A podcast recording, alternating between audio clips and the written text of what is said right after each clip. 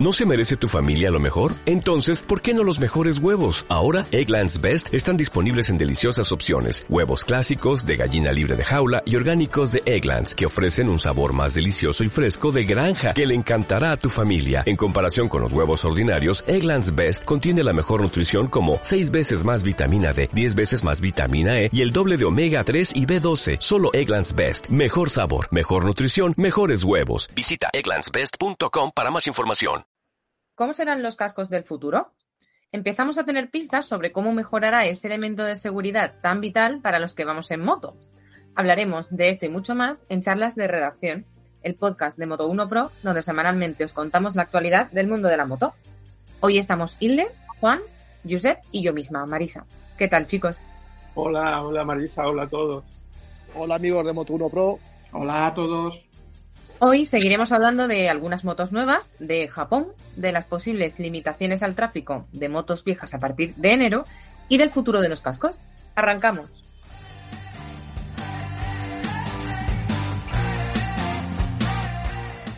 Seguimos descubriendo novedades cuando ya han pasado dos semanas del Salón de Milán. El de Josep, ¿qué nos podéis contar? Pues Marisa, mira, lo primero que voy a hablar un poco de CF Motos. Lo primero es que CF Motos se escribe todo junto, es decir, es una sola palabra, porque a veces eh, vemos escrito CF y luego separado moto con M mayúscula, pero no, es CF Moto, todo junto, y de hecho en la ciberpágina global de la marca, cfmoto.com, no solo lo escriben juntos, sino lo escriben todos con mayúsculas como KTM, por ejemplo, ¿no? Y un dato digno de destacar de, de CF Moto es que el 75% de su facturación lo consigue por ventas fuera de China. Es decir, que es una compañía volcada en la exportación. Y desde 2011, CF Moto y KTM tienen un importante acuerdo comercial y, y hemos sabido, pues hace unos días, que eh, Peter Mobility, la compañía madre de KTM, será la encargada de, a partir de ahora, de distribuir los productos CF Moto en Europa. Y en el Salón de Milán, como tú bien decías, Marisa, pues eh, mostraron un prototipo eh, curioso que es la, eh, le llaman la 800 MT Sport R, que es como la 800 MT Sport y la Touring que ya conocíamos, pero mucho más radical, con una rueda delantera de 17 pulgadas, monoamortiguador Rollins y bomba de freno eh, Brembo Stilema. Y la moto estaba pintada con el color azul y rojo del equipo que moto, de Moto 3 que CF Moto tiene en el Mundial, donde, donde participaron esta temporada con el español Xavier Artigas y, y el australiano, eh, eh, como es, eh, Joel Kelso. O sea que es una marca que a, seguir. ¿Y qué te iba a decir, Hilde? Hay que recordar que esa moto y algunas otras llevan motores que son, que tienen toda la pinta de KTM. O sea, ese las 800 estas de CF Moto, el bicilíndrico en línea, yo creo que es el, el heredado de la Duque 790, ¿no? Eh, de eso realmente sabes tú más que yo. Yo al final es como, como lo de Lonzin y BMW y, y KTM y CF Moto son eh, empresas que tienen como mucha relación entre ellos y, y, al final no se sabe muy bien si es el huevo la, o la gallina, ¿no? Pero, pero sí, sí que es cierto. Oye, que... y hablando de, de, de, empresas, también Bimota, ¿no? La, la, tradicional Bimota, que desde hace un tiempo pertenece eh, prácticamente la mitad de ella a Kawasaki, tenía algunas motos también nuevas en, en el salón. Sí, eh, y, y, cuando dices lo de pertenece a Kawasaki, mira, yo se lo estaba pensando antes. Eh, Benelli eh, es de QJ Motor. Eh, Bimota es de Kawasaki. KTM, que está en toda la salsa, ahora ha comprado el 25% de MV Agusta. Ducati es del grupo Volkswagen. O sea que realmente eh, la, la industria italiana es muy fuerte, pero también hay muchas marcas italianas que tienen eh, propietarios que están fuera de, Italia. Y efectivamente, Bimota, una, marca para los que tenemos años, pues, eh, no sé, legendaria por utilizar un topicazo, pues en el salón presentó un prototipo de chasis que le llaman Tera, que es el acrónimo de tesis regolaciones de la alteza, que significa algo así como tesis regulación de la altura, que por lo visto eh, es, como sabemos, las tesis tienen esa horquilla delantera por paralelogramos y tal, y ahora han ido un poco más adelante y es un prototipo que podrá regularse la altura completa de la moto y que se está desarrollando para el próximo modelo de Bimota que será una crossover. También presentaron la KB4 RC, que es una versión entre comillas barata de la KB4 con menos fibra de carbono y tal. Y otra curiosidad fue la, la Bimota BX, que como Bimota como ya ha dicho Josep, es propiedad de Kawasaki, es una moto de campo, una eh, gama que no está muy ligada al fabricante italiano eh, que, que, utiliza el motor de la Kawasaki KX450, o sea, una bimota de enduro. Sí, de hecho es la primera y, de momento única bimota de campo que, que, hay. Bimota siempre se había dedicado a hacer motos de, de asfalto y casi te diría que de circuito, ¿no? Pues hablando de motos de campo, otra novedad que, hemos visto eh, estos días, digamos, de, resaca del Salón de Milán, ha sido una española.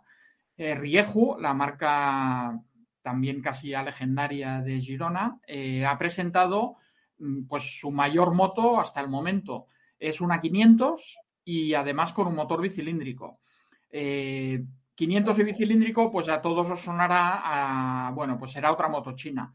Pues sí, el origen es alguna moto china, pero realmente Rieju mm, ha puesto mucha impronta propia en esta moto, porque eh, no conocemos ninguna moto de origen chino que lleve lo que, lo que ahora comentaremos, ¿no? Aparte de una estética que ha gustado mucho, eh, lleva suspensiones y un chasis pensado bastante para, para el campo, y luego tiene una cosa mm, de momento única y es que tiene dos depósitos de gasolina y dos depósitos grandes.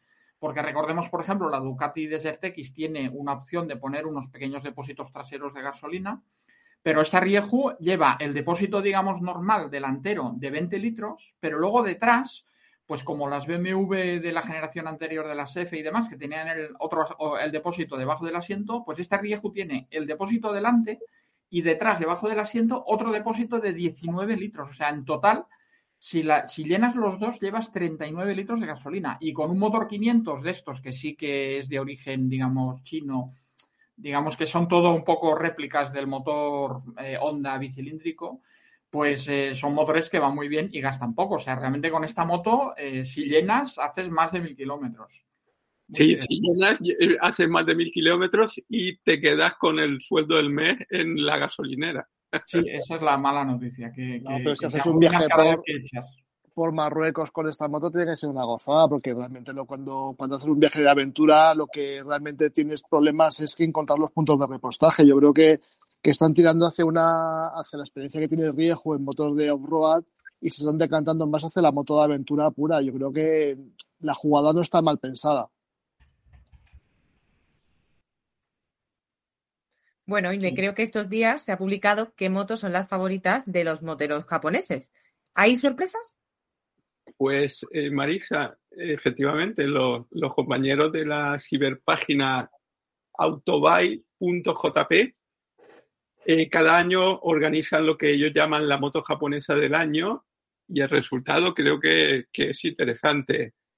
Voy, voy a leer desde la décima hasta la primera leeré de, atrás hacia adelante para darle un poco de emoción a, la cosa, ¿no?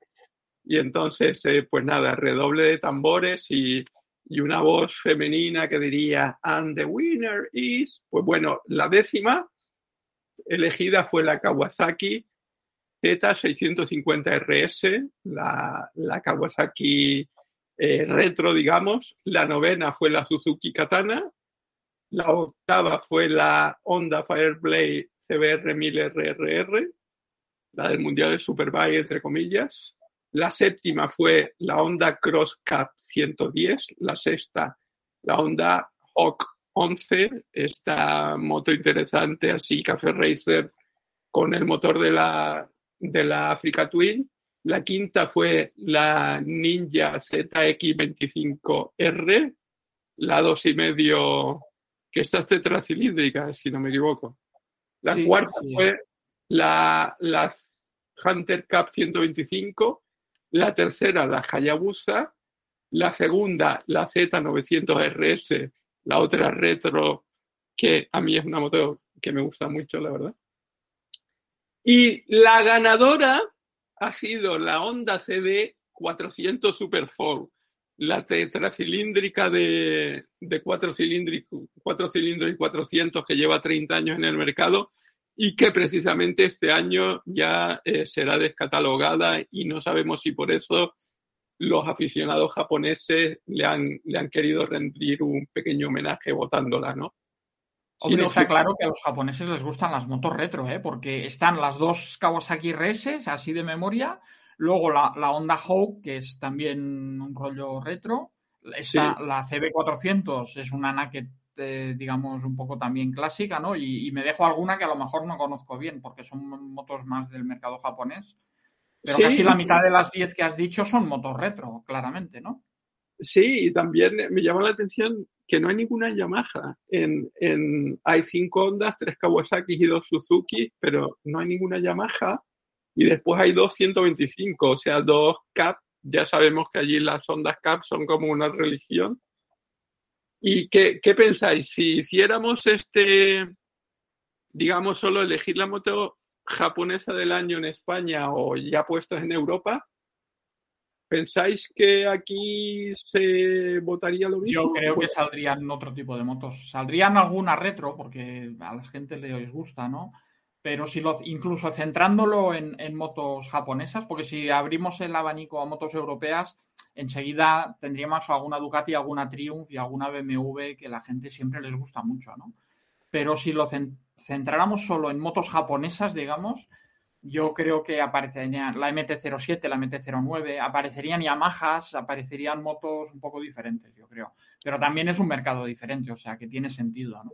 ¿Tú, tú crees, sé Porque aquí la, el, la edad media que tenemos el motorista aquí en España y en Europa es una edad media un poco elevada y cada año va siendo más elevada. Y yo, bueno, es relativamente elevada, perdón. Y, bueno, al final eh, todo el fenómeno este de las Japan Legends o de los, o de los modelos inspirados en, en, los modelos japoneses de los 90, 80, 90 tiene, tiene tirón también por aquí, ¿no? Yo creo, podría salir por ahí un poquito la historia. En los 80 y 90 también había deportivas. Ahí tienes la, la Kawasaki ZX25, la, la dos y medio de cuatro cilindros, que en Japón está, no me acuerdo qué ha puesto, ha dicho de la sexta o la séptima. O sea, es una de las que más les gusta. Esas motos aquí también gustan. A los que, como tú dices, ya somos un poco mayores porque aquellas motos mmm, llegaron aquí con cuentagotas. Aquí vimos las siete y medio y las mil, ¿no? Pero, pero, pero también hay. Es curioso porque son motos deportivas, pero también son réplicas un poco de alguna manera de las de hace 20 o 30 años, ¿no? Y es verdad que en Japón están teniendo una, una virtud de, que, de estar recuperando eh, modelos clásicos o modelos de mucho tirón que se dejaron de fabricar. Mira Honda lo que está haciendo. Y, resucitando un poco ese concepto de, de, moto más bien orientada hacia los años 90. Es curiosa tendencia, sí. Habría que observarla con el tiempo. Sí. Y bueno, desde Japón justamente nos llegaba la noticia de un nuevo casco Shoei y en Milán vimos un Nairo con algo también nuevo. ¿Es el camino de los cascos del futuro? Contadnos qué tienen estos cascos para empezar. Bueno, eh, Marisa, ya, ya habíamos visto noticias sobre el prototipo del Shoei este, se llama Optic Son, que es un casco con un proyector digital interno, pero la gran noticia es que ya está a la venta en Japón. Bueno, no está a la venta, estará a la venta a partir del 17 de diciembre, o sea, el mes que viene. y allí costará como unos 1.000 euros al cambio, más 76 euros por la batería que lleva el sistema y más 55 euros anuales por una suscripción a una app que se llama eh, Turing Supporter, que es como un Google Maps, quiero entender. Eh, y si el sistema funciona y no tenemos por qué dudar de ello, pues soy uno de los líderes mundiales pues yo creo que supondrá un, adelanto, eh, porque la verdad es que los navegadores en las motos no es que funcionen muy bien y para empezar hay que desviar bastante la vista de la carretera para, para verlos, ¿no?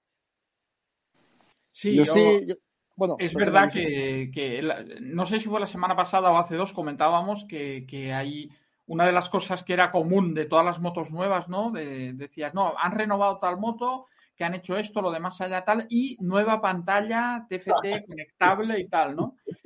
Eh, precisamente, si lo tienes en el casco, pues te da igual la moto que lo tenga o no. Yo, mi experiencia particular con, los sistemas estos de momento no es muy buena.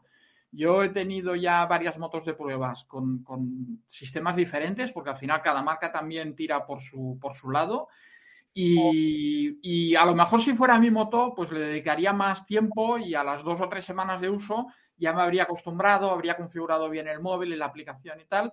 Pero ya desde el momento que tienes que tener una aplicación en el móvil a medida de la moto que estás probando o, de tu moto y tal, mm, me complica un poco la vida. Y, en cambio en el casco, pues hoy es, lo veo más, más, digamos, desde ese punto de vista más sencillo, ¿no? Otra cosa que, también hemos visto, eh, que ha comentado Marisa, eh, pensando en los cascos del futuro, es una innovación que ha traído Airo, el fabricante también de cascos. Era un prototipo que, había, que han expuesto en el Salón de Milán, llevan un tiempo trabajando en ello y es una cosa que cuando te lo dicen eh, dices, ¿cómo no se le ha ocurrido a nadie antes? Que es un airbag, combinar un airbag en el casco. La verdad que yo cuando, cuando me dijeron, no, no, Airo saca un casco con airbag, lo primero que pensé que el airbag se desplegaría por abajo, digamos, ¿no? Haciendo como de protector de cuello en caso de caída. Pero no, el casco lo que hace es despliega un airbag por la parte de arriba, como si fuera una especie de corona, y, bueno, eh, han hecho muchas pruebas y demás. Este airbag lo ha desarrollado Airo con Autolift, que es una marca que no sonará, pero que es eh, una marca sueca que es líder en, airbags y sistemas de seguridad para coches. Y bueno, en sus pruebas ha quedado muy claro que, en caso de caída, de impacto, etcétera, el airbag este tipo corona por arriba del casco mejora mucho la seguridad, ¿no? Yo entiendo que la parte del cuello, que es lo primero que yo pensé, no lo hacen porque si ya llevas una chaqueta con airbag, a lo mejor iba a ser demasiada, o sea, te iba a forzar más el cuello el, el, el, airbag doble, ¿no? Pero, ¿cómo lo veis? Eh, todo esto. Los casos del futuro tendrán pantalla, airbag y demás. Lo que quería decir es, volviendo otra vez al, a Shoei, que es una marca de casos que realmente me, me, gusta, aparte de mi casco personal es un, es un Shoei, lo veo más, lo que, lo que se pretende hacer con este visor un poco integrado en la, en la pantalla es parecido al, a un head display de los coches, ¿no? Es información muy básica que se proyecta directamente en, un punto visual tuyo que parece que lo estás mirando en el horizonte, donde se da información muy básica de si tienes que girar a la izquierda o a la derecha, velocidad limitada y la velocidad que llevas. Más allá de eso, en el coche no ves mucha más información, porque realmente lo que no puedes hacer es distraerte con, tanta información como llevas en el tablero de la, de la, de la moto. Es verdad que ahora mismo eh, estamos casi obligados a llevar demasiadas cosas cerca de los oídos, cerca del casco, ¿no? Cascos que ya tienen integrada la batería de los, de los intercomunicadores, que tienen preinstalación para intercomunicadores. Yo creo que faltaba simplemente eso, que la información un poco que tienes en el tablero, que realmente lo que decía Hilde antes, antes que tienes que bajar la cabeza y subir para, para interpretar una, una instrucción del navegador, pues ahora mismo lo vas a llevar más integrado y no tienes que apartar la, la, la vista de, de la carretera, con lo cual yo creo que es una medida que será bienvenida y seguro que el resto de los fabricantes lo van a, lo van a adoptar. Sobre lo del airbag me parece curioso, pero si es verdad, y lo, veremos, bueno, lo veréis en, el, vídeo de esta semana de Moto 1 Pro, que, Máximo habla de cosas que, deberían estar prohibidas en moto, es verdad que llevar elementos en la superficie del casco que te, invita, que te impidan el desplazamiento en caso de caída no lo veo muy claro si esto es, beneficioso o no, porque realmente el casco, superficie que tiene un poco eh, eh, esférica, bueno, un poco totalmente esférica, es bueno que mientras estás cayendo no te impida que la cabeza no, tenga elementos de, de, intersección de la, del movimiento propio que tengas en la caída. No sé, habrá que verlo. Y bueno, cambiemos de tema, porque en poco más de un mes, a partir de enero de 2023, las ciudades españolas de más de 50.000 habitantes estarán obligadas por ley a limitar el tráfico de los vehículos más contaminantes a sus centros urbanos. Eh, ¿Cómo afectará esto a las motos? Bueno, lo que efectivamente la ley de cambio climático y transición ecológica, que es el nombre oficial de, esta ley que se aprobó hace un tiempo, uno de los hitos que tenía marcados era, eh, como tú has dicho, enero de 2023, o sea, dentro de un mes, bueno, un mes y medio. Eh, dentro de un mes y medio, en teoría, todas las ciudades españolas de más de 50.000 habitantes, y son unas cuantas, son me parece que casi 150, y también las de más de 20.000 habitantes que tengan registrados problemas de contaminación, que esas ya no sé cuántas son, pero serán unas cuantas también, pues todas estas ciudades eh, la ley las obliga a limitar el tráfico de vehículos contaminantes a sus centros urbanos. ¿Cuál es el problema? Que, la ley no concreta mucho más eh, las limitaciones de, tráfico, cómo hacerlas, a qué tipo de vehículo, a qué vehículos concretamente y qué parte del centro urbano y demás, ¿no?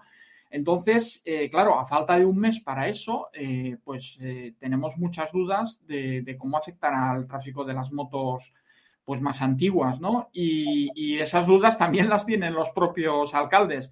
De hecho, la Federación de Municipios de España pues ha propuesto una moratoria al gobierno para la aplicación de esta ley hasta enero de 2024. ahora estamos en esa situación que no sabemos si lo retrasarán o no. A lo mejor algunos ayuntamientos eh, consiguen que se lo retrasen y otros eh, toman ya la decisión. Todo esto mm, a muchos os sonará mucho porque ya hay dos ciudades que ya han tomado medidas en este sentido, que son Madrid y Barcelona. Tanto en Madrid como en Barcelona hay zonas de bajas emisiones eh, definidas.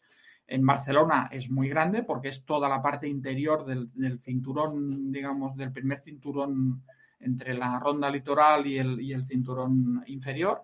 Y en Madrid, eh, pues por dentro de la M30, en según qué condiciones hay limitaciones y luego hay esas zonas concretas de la almendra de central y luego la zona de la plaza elíptica, que, eso eh, siempre, esté como esté la atmósfera, eh, siempre es una zona de bajas emisiones, ¿no? En esas ciudades que han decidido que las motos de más, más de anteriores a 2003, que no tienen etiqueta medioambiental, no pueden circular. Así que tenemos que pensar que en enero, si el gobierno no retrasa la entrada en vigor de la ley y los ayuntamientos siguen esa, senda, pues las motos sin etiqueta, que recuerdo son las de antes de 2003, no podrán entrar. Eh, esto es lo más espectacular. Mm, todos los que tenemos, porque eh, aquí somos unos cuantos que tenemos eh, motos, motos sin etiqueta, ¿no? yo tengo una moto de 2000, Juan tiene su, su Africa Twin. Juan, ¿de qué año es? del 91. Pues esa, la etiqueta no, ni, mucho menos, ¿no? Entonces, eh, claro, eso mm, afecta que no, podrás usarla y los residentes también tendrán sus limitaciones. Pero es que la ley va más lejos. Eh, eso es lo que va a ocurrir dentro de un mes, pero hay plazos, por ejemplo, en Barcelona, eh, si la ley no la cambian, a partir de 2030, y 2030 queda un poco lejos, pero no tanto, todas las, motos con eh, etiqueta C, que es una moto cualquiera que te compras ahora, Euro 5, tiene etiqueta C. Pues a partir de 2030, si no eres residente, no la podrás usar por la parte interior de Barcelona. Entonces, bueno, es una ley que de momento no se ha hablado mucho. Hemos hecho una noticia en la web que está teniendo bastante éxito, yo creo, porque es una cosa que la gente de repente dice, ostras, esto está aquí a la vuelta de la esquina, ¿no? Y ya veremos cómo, cómo afecta, ya veremos. Y es muy contradictorio en este ambiente que tenemos de, crisis y en un ambiente también de, de, incertidumbre de mercado de la automoción y, y, sobre todo con una perspectiva que, que, mucha gente con un parque de, con un parque de vehículos, ya no solo de motos, sino también de coches, totalmente envejecido, o sea, eh, hay que ser, hay que ser honestos, la mayoría de los coches tienen más de 10 o 15 años y las motos, es, es muy difícil regular una medida tan, tan impopular como esto. Es decir, bueno, a todas estas personas que hacemos con ellas, les obligamos a que o bien no vayan en su vehículo o bien se compren un vehículo nuevo que quizás con este contexto de crisis no pueden hacerlo. Sí, es un debate que a lo mejor nos da para otro podcast, ¿no? El, tema de... Nosotros, hombre, la, posición nuestra es la, conocida. Las motos, eh, pues sí, una moto de hace 20 años contamina más que una moto de ahora, bastante más, porque las, las nuevas, las normas euro han ido limitando muchísimo las emisiones, pero aún así las motos favorecen la movilidad y la fluidez del tráfico, ¿no? Que al final eh, por muy Euro 6 que sea un coche, si lo tienes detenido en un atasco, eh, pues está contaminando. Entonces, pues bueno, es un tema, como digo, es un tema que veremos cómo, cómo sigue. Si me permitís solo decir una cosa, y esto va más dirigido a los coches que a las motos, los coches antiguos, si no se achatarran y en vez de achatarrarse como, como se hace la mayoría, se mandan a África, seguimos contaminando igual. Lo único que en vez de eh, que lo, haya, lo, lo, haga un españolito, lo hará un hermano africano. Pero es un pan con unas tortas, con perdón. Y bueno, ya para terminar el podcast de hoy, ¿cuál es el consejo de la semana, Juan? Bueno, pues el otro día eh, saqué un tema que, que, venía un poco a, colación por el, por, la, por el salón, que hablaba un poco que muchas marcas estaban ofreciendo como novedad destacar sus motos más que motores y tal, por las pantallas y la información y la conectividad que lleva la moto. ¿no?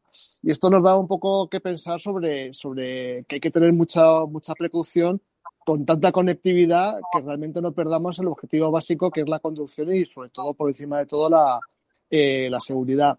El consejo de hoy es intentar eh, volver otra vez a la esencia de la moto, volver otra vez a, bueno, eh, si voy a hacer una ruta, no depender tanto de un navegador, no tener que estar mirando constantemente una pantalla del navegador para llegar al destino, volver a, saber utilizar las señales de tráfico, las indicaciones de las carreteras, lo que eso tan bonito que es cuando voy a ir de viaje en moto, planificar el, planificar el viaje y más o menos memorizar la ruta, ¿no? Que no tengas que estar dependiendo constantemente de la, de la información. Es verdad que ahí, ha habido grandes avances que, que, realmente nos han eh, ajustado mucho y facilitado mucho la vida a los motoristas. Por ejemplo, el tema de los intercomunicadores, poder ir hablando o bien con tu compañero de, de, viaje, o sea, con, tu pasajero, o bien con el resto del grupo de motos durante la, la, marcha es un elemento de seguridad. ¿Por qué? Porque antes tenías que hacer señas y tenías que parar a echar gasolina, tenías un problema mecánico o yo qué sé, o que, o que, tenías que hacer una parada de emergencia fisiológica, ¿no? por así decirlo. Y eso, eso hasta ahí llega muy bien y lo que hablábamos antes de los casos con el head display, con esa información clara y tal, está muy bien. Pero es verdad que todo lo relativo a llevar música, a, a tener que recoger una llamada de teléfono, todo ese tipo de cosas yo lo limitaría simplemente a, la urgencia. Si hay una llamada urgente que te ha entrado y, es realmente urgente, pues tendrás que parar y atenderla. Pero no eh, implica que cuando tengas que ir en un vehículo y mucho menos en una moto, tengas que estar ahí hablando por teléfono o tengas que estar haciendo otro tipo de, actividad que no sea la, propia ruta, el disfrute de la moto y sobre todo la seguridad. Entonces el consejo es no, estar eh, tanto pendiente de estas de estos cantos de sirena, de tanta tecnología, tanta conectividad, tanto WhatsApp, tanta, porque realmente es innecesario. Realmente si vas en moto, disfruta de la moto. Completamente de acuerdo. Y bueno, recordad que podéis escribirnos a redacción arroba moto1pro.com con todas vuestras dudas o consultas, o también podéis dejarlas en los comentarios de iBox. Hasta la semana que viene. Hasta luego. Adiós, chicos.